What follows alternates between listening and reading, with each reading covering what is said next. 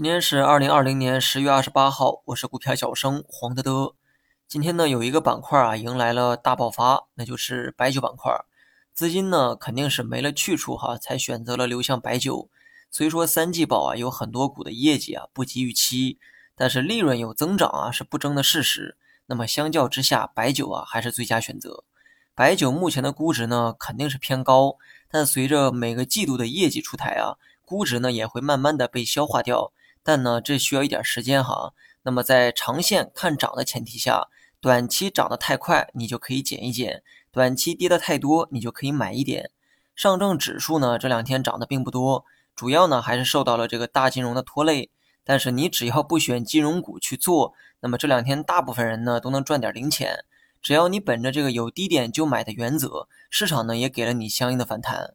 昨天和今天盘中呢都有很明显的一个回撤。而且回撤力度啊都不小，随后呢也都有反弹，反弹力度呢更是高于回撤的这个幅度。别看指数啊涨得不算多哈，但是你只要敢在这个低点去买，能吃到的差价还是挺大的。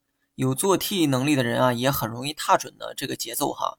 那么我再给自己吹个牛哈，有低点就低吸的话，两天前呢我就说过，但是今天过后就别再问我能不能低吸了，因为啊我也不确定，我不是神仙哈。最有把握的时候呢，我会分享给大家。之前敢说低吸的话，也是因为安全边际比较高。安全边际高呢，主要是看手里的盾呢结不结实，而不是看手里的毛锋不锋利。当手里的盾呢足够结实，那么你也就没必要害怕风险。如今指数呢已经涨了两天，尤其是这个深成指、创业板都摸到了十日线。如果问我还会不会涨，我只能说可能吧。但问我还能不能买，那么我就得保留意见了。今天市场成交量呢有所放大，北上资金呢也开始恢复净流入，尾盘这个资金流入呢出现了翘尾迹象。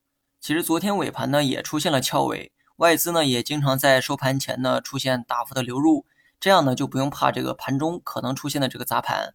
所以呢我还是那句话，把时间呢放长远一些，A 股呢是最不怕跌的那一个，跌多了总会有聪明的资金呢进来抄底。大盘短期呢，或许啊还有冲高的这个惯性的一个动作哈，但是两天之内我们要主观的预期冲高回落，这也是综合之下最稳妥的一种预期方式。